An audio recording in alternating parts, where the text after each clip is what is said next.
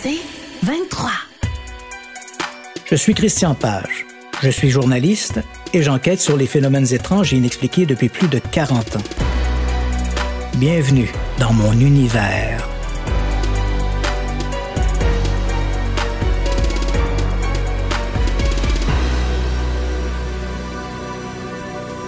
Le 29 décembre 1972, le vol 401, assurant la liaison New York-Miami, vole au-dessus des Everglades. Occupé à vérifier le bon fonctionnement du train d'atterrissage, le commandant Bob Loft, le copilote Albert Stockill et le navigateur Donald Repo ignorent que le pilote automatique est désactivé. Erreur ou incident technique, nous ne le saurons jamais. Toujours est-il qu'à 23h42, l'avion s'écrase dans les marécages proches de Miami. Première catastrophe aérienne de cette importance aux États-Unis, l'explosion au sol du vol 401 est une véritable tragédie. 99 morts et 77 blessés. Parmi les victimes se trouve le commandant Robert Bob Loft, 55 ans, le copilote Albert Stockill, 39 ans, et le navigateur Donald Repo, 51 ans. Les débris de l'appareil, un Tristar L-1011, sont ramenés aux usines Lockheed pour y être étudiés. L'enquête conclura à une erreur de pilotage. Une fois les investigations terminées, des pièces non endommagées du vol 401, l'appareil numéro 310 selon les registres des Eastern Airlines, auraient été recyclées sur d'autres appareils de la compagnie, principalement un Tristar portant le numéro 318. C'est à partir de là que des faits surprenants vont venir hanter les Eastern Airlines. Au cours des mois qui suivent, des membres du personnel volant affectés au Tristar numéro 318 commencent à rapporter d'étranges incidents. Certains ont l'impression d'être épiés ou touchés. D'autres entendent des voix et des murmures. Plusieurs affirment avoir vu les fantômes du commandant Bob Loft et du second officier Don Repo. Lors d'une envolée, une passagère se plaint que son voisin, un homme en uniforme, semble malade. Depuis le décollage, explique-t-elle, il n'a rien dit et son teint est livide. Lorsque l'hôtesse s'approche du passager en question, ce dernier disparaît littéralement sous ses yeux et sous les yeux de la passagère qui devient aussitôt hystérique. Plus tard, l'hôtesse identifiera le passager fantôme à partir d'une photographie du personnel des Eastern Airlines. Il s'agissait de l'officier Don Repo. Quelques semaines plus tard, alors que le Tristar numéro 318 est en attente de décollage à l'aéroport John F. Kennedy de New York, l'un des vice-présidents des Eastern Airlines se retrouve assis en première classe. Comme l'attente se prolonge, il en profite pour discuter avec son voisin, un homme portant l'uniforme des pilotes de la compagnie. Après quelques minutes, l'homme réalise que son voisin n'est nul autre que le commandant Bob Loft. L'officier disparaît presque aussitôt. À l'automne 1973, toujours à l'aéroport John F. Kennedy, un capitaine des Eastern Airlines et deux hôtesses, assignés ce jour-là au Tristar numéro 318, se retrouvent nez à nez avec le capitaine Bob Loft. Pendant un instant, ignorant de qui il s'agit, ils s'entretiennent avec lui. Puis, au milieu de la conversation, Loft disparaît sous leurs yeux. Le trio se retrouve dans un tel état de choc que leur vol vers Miami doit être annulé. Le 19 novembre 1973, lors d'une envolée entre Atlanta et Miami, l'équipage du Tristar numéro 318 entend un curieux martèlement mécanique venant du trou d'enfer, un espace situé immédiatement sous le cockpit, juste derrière le train avant de l'avion. Instinctivement, le commandant Francis Spencer jette un coup d'œil au tableau de bord. Il n'y a aucun voyant d'urgence d'allumer. Les volets du train d'atterrissage sont bien fermés, l'arbre de roue est rentré et la pression hydraulique est normale. Le bruit se répète. Une deuxième, puis une troisième fois. Intrigué, John Walter, l'officier mécanicien, décide d'aller jeter un coup d'œil. Il détache sa ceinture et ouvre l'écoutille menant au trou d'enfer. L'endroit porte bien son nom. C'est un réduit où passent les câbles électriques et les tuyaux du système hydraulique. Il y fait un froid sibérien et tout est noir. Armé d'une lampe de poche, Walter s'y glisse et descend les quatre barreaux de l'échelle. Pas à pas, il s'avance, presque à genoux, dans l'étroite coursive. Il se déplace littéralement dans le nez du Tristar. Il inspecte minutieusement les installations, cherche une pièce mobile ou un objet qui pourrait être à l'origine du martèlement. Mais il n'y a rien. Tout est normal. Comme il se retourne pour rebrousser chemin, l'officier se retrouve nez à nez avec un homme portant l'uniforme des employés des Eastern Airlines. Il se tient là, penché, au milieu du passage. John Walter le reconnaît aussitôt. Il s'agit de son ami et collègue Donald Repo, mort un an plus tôt. Le 18 mars 1974, le Tristar numéro 318 est affecté au vol New York-Mexico. Un peu plus de 200 passagers sont à bord. L'hôtesse, Denise Woodruff, se trouve dans la cuisine de la galerie inférieure. Elle prépare les repas. Soudain, elle pousse un cri, laissant tomber un plateau. Ce qu'elle vient de voir est particulièrement effrayant et incroyable. Sur la vitre du four électrique apparaît un visage, celui d'un homme qui la regarde fixement. Denise Woodruff sort de la cuisine, tremblante d'émotion. Elle reprend son calme et se dit qu'elle a sans doute été victime d'une hallucination. Elle retourne à la cuisine. Le visage est encore là. Denise court vers la galerie supérieure et supplie une autre hôtesse, Lily Tracy, de venir avec elle. Celle-ci est incrédule. Tu as rêvé, plaisante-t-elle. Mais quand elle arrive dans la cuisine, elle voit elle aussi ce visage qui la regarde à travers la vitre du four. Les deux hôtesses, bouleversées, appellent le navigateur Frank Palma. Celui-ci croit d'abord à une plaisanterie, mais quand il arrive, très sûr de lui, il devient pâle. Non seulement ce visage est toujours là, mais il reconnaît les traits. C'est le visage de son vieil ami, Don Repo. Denise Woodruff, Lady Tracy et Frank Palma assistent alors à un événement extraordinaire. Le visage s'anime. Don Repo, mort 15 mois plus tôt, leur parle. Attention, Frank. Le feu. Fais attention. Le feu. dit-il avant de disparaître. Le lendemain, alors qu'il vient à peine de quitter le tarmac de l'aéroport de Mexico City, le Tristar numéro 318 éprouve des ennuis. Son réacteur gauche prend feu. L'appareil doit vite rebrousser chemin. Un atterrissage forcé qui sauvera in extremis la vie des passagers. C'est à cette même époque que deux pilotes des Eastern Airlines décident d'organiser une séance spirit pour communiquer avec les officiers disparus.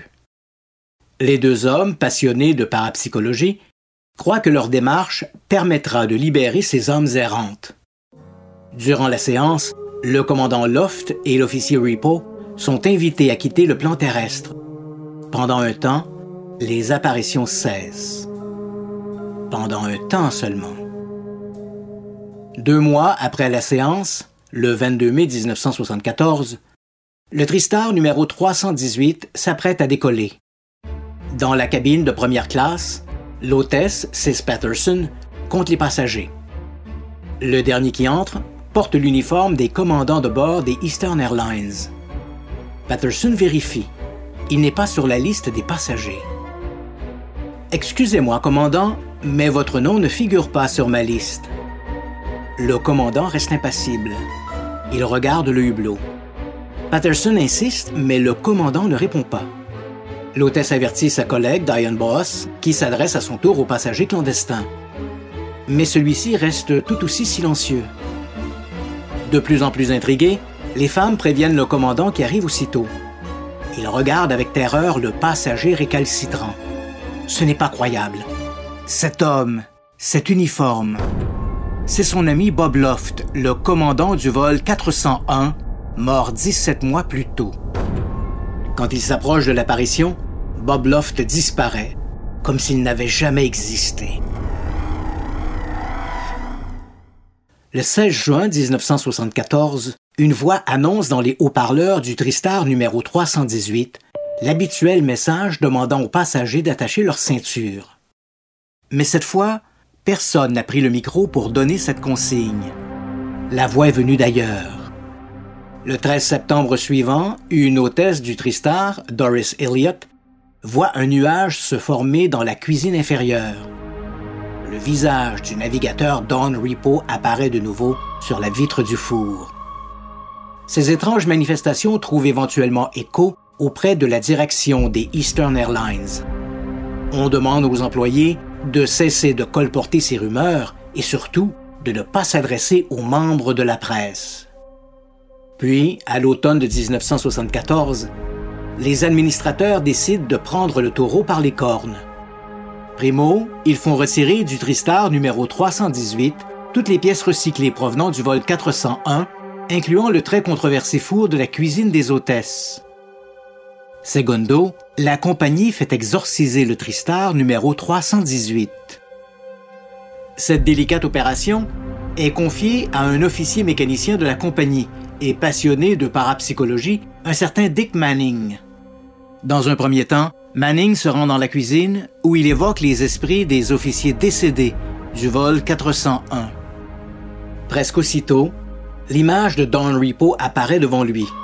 C'est une image floue et diaphane, mais suffisamment claire pour que Manning y reconnaisse les traits de l'officier navigateur. Il l'implore de quitter le monde des vivants, de retourner vers cet au-delà auquel il appartient maintenant. Aussitôt ces paroles prononcées, une lumière vive entoure l'apparition qui s'estompe rapidement. À partir de là, les apparitions cessent définitivement sur le Tristar numéro 318. Ayant eu vent de l'affaire, John J. Fuller, un ancien journaliste du Life magazine, décide d'enquêter sur ces histoires. Au gré de ses investigations, il dénombre au moins une vingtaine d'incidents inexplicables. Ces événements sont racontés en détail dans son livre The Ghost of Flight 401, Le fantôme du vol 401, qui paraît au printemps de 1976. Il est la source de l'histoire populaire. Au lendemain de la publication, les Eastern Airlines, inondés de demandes d'informations, publient un communiqué laconique expliquant ne pas être au courant de ces allégations. L'année suivante, le livre, The Ghost of Flight 401, est adapté dans un docudrame éponyme pour la télévision. Le film est diffusé pour la première fois le 18 février 1978. Les fantômes du vol 401. Dossier 1972-1229. Je me nomme Christian Page. Je suis journaliste et je m'intéresse aux phénomènes paranormaux et inexpliqués depuis plus de 40 ans. Bienvenue dans mon univers.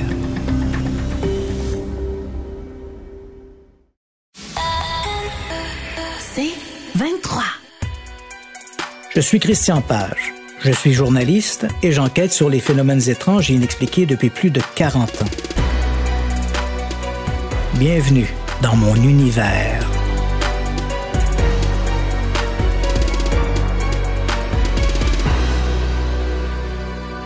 L'affaire du fantôme, ou des fantômes devrait-on dire, du vol 401, est très difficile à juger de manière critique.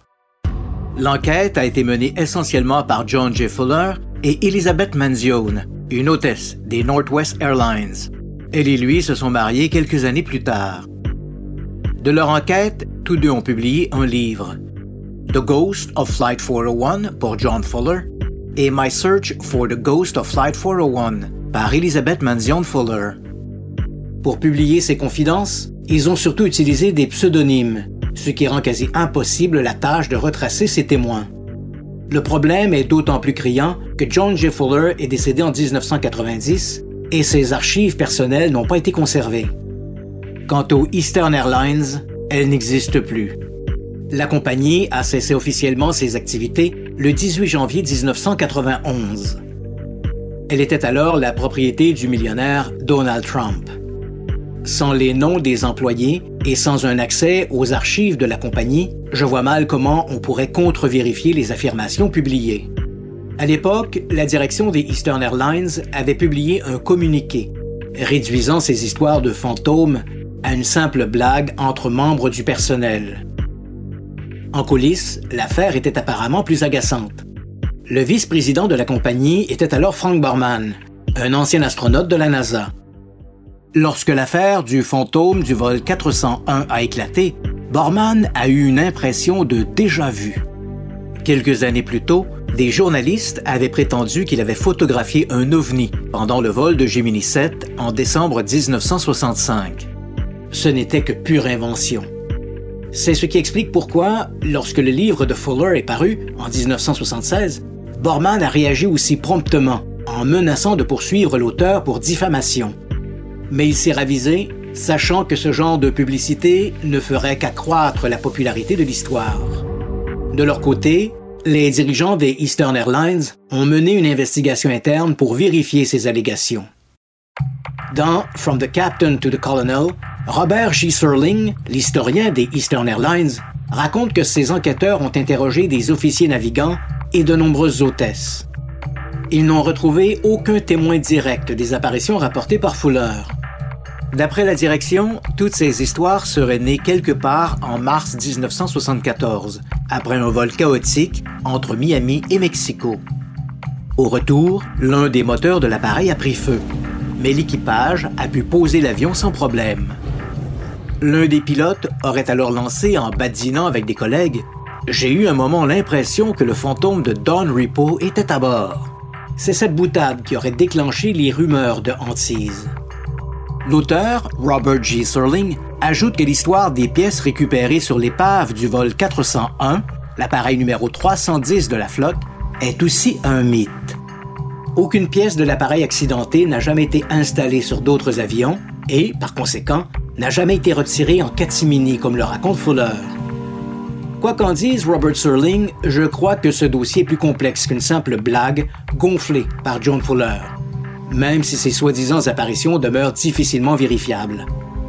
Il faut savoir que les livres de John et Elizabeth Fuller ne sont pas les seules sources confirmant ces histoires de fantômes.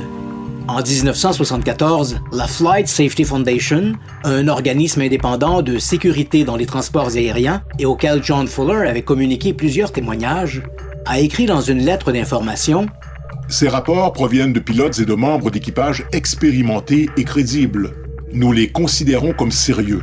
L'apparition, par exemple, du défunt officier mécanicien, Don Repo, dans la porte de la coquerie, a été confirmée par un ingénieur de vol. En 1981, Dorothy Loft, la veuve de Robert Loft, et ses enfants, Kimberly et Robert Jr., ont poursuivi John J. Fuller pour l'utilisation non autorisée du nom de Robert Loft pour atteinte à leur vie privée et troubles psychologiques.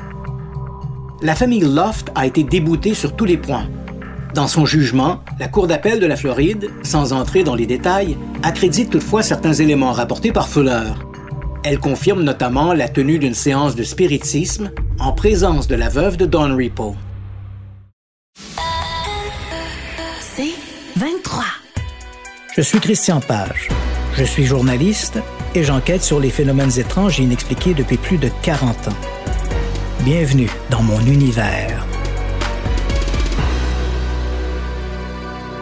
Plus récemment, en 2010, dans le cadre des dossiers mystères à Canal D, j'ai réalisé un volet sur l'affaire du fantôme du vol 401. Pour des raisons techniques, ce volet n'a jamais été diffusé. En cours de réalisation, j'ai contacté Mercedes Mercy Ruiz, une ancienne hôtesse des Eastern Airlines. Le soir du 29 décembre 1972, Mercy, âgée de 29 ans, était l'une des hôtesses assignées au vol 401. Elle a survécu à la catastrophe. Après s'être remise de ses blessures, elle a continué à travailler comme hôtesse jusqu'à la fermeture de la compagnie en 1991. Lors de nos discussions, Mercy m'a confié qu'elle se rappelait très bien ces rumeurs de hantise, même si elle n'avait jamais vu elle-même le fantôme. Bien sûr, ces diverses allusions aux apparitions des fantômes de Bob Loft et de Don Repo ne prouvent en rien la réalité des faits rapportés par les époux Fuller. Il témoigne seulement d'une rumeur plus importante, qu'ont bien voulu l'admettre les dirigeants des Eastern Airlines. Je pense que pour des raisons d'image, la direction, Frank Borman en tête, a minimisé l'importance de ces rumeurs. Que ces témoignages aient ensuite été exagérés, voire travestis par John et Elizabeth Fuller, c'est possible. Cela dit, si j'hésite à endosser la position des dirigeants des Eastern Airlines à propos de l'insignifiance de ces rumeurs, je n'ai toutefois aucun doute sur les affirmations de Robert Sealing lorsqu'il écrit qu'aucune pièce du L-1011 accidenté n'a jamais été recyclée sur d'autres appareils de la compagnie. En effet, ce genre de pratique était et demeure rarissime, en raison de clauses restrictives dans les contrats d'assurance. À ce jour, aucun document accréditant ce recyclage n'a jamais été découvert et aucun technicien des Eastern Airlines n'a jamais confirmé avoir participé à cette opération. Mais si aucune pièce de l'avion accidenté n'a jamais été replacée sur d'autres appareils de la flotte des Eastern Airlines, comme je le crois, comment expliquer ces supposées apparitions des fantômes de Bob Loft et de Don Repo? Je pense que ces récits ont alimenté la rumeur, tout comme la rumeur a alimenté les récits. C'est un mécanisme d'entraînement bien connu en sciences du comportement. Il suffit par exemple de dire qu'un lieu est hanté pour que des visiteurs se mettent à y vivre des expériences surnaturelles. C'est ce même mécanisme qui a alimenté cette peur panique déclenchée par Orson Welles le 30 octobre 1938. On se rappellera que ce soir-là, Wells avait présenté à la radio de la CBS à New York une adaptation du roman La guerre des mondes de Herbert George Wells. Pour les besoins, Orson Welles avait déménagé l'invasion des Martiens dans le New Jersey et avait présenté l'affaire sous forme de bulletin d'information. Même si Wells avait bien précisé que tout cela n'était qu'une fiction, de nombreux auditeurs ont réellement cru à une invasion des Martiens.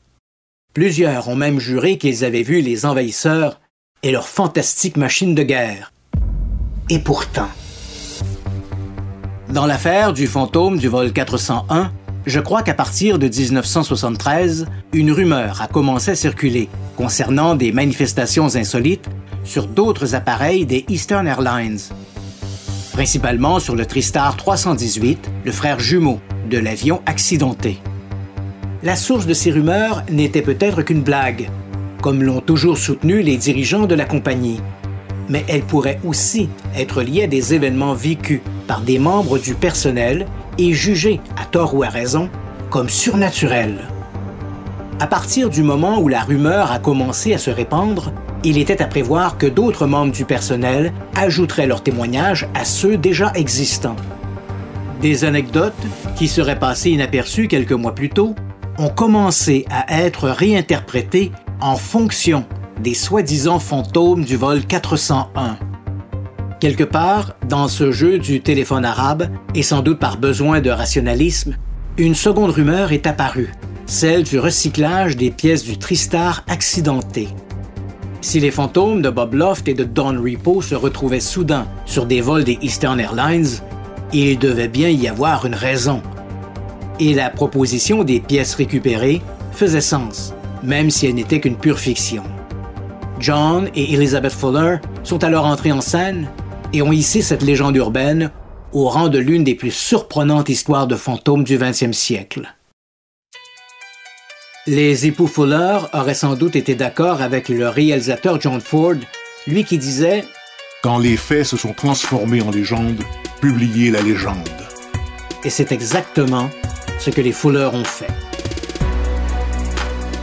Je suis Christian Page. Je suis journaliste et j'enquête sur les phénomènes étranges et inexpliqués depuis plus de 40 ans. Bienvenue dans mon univers.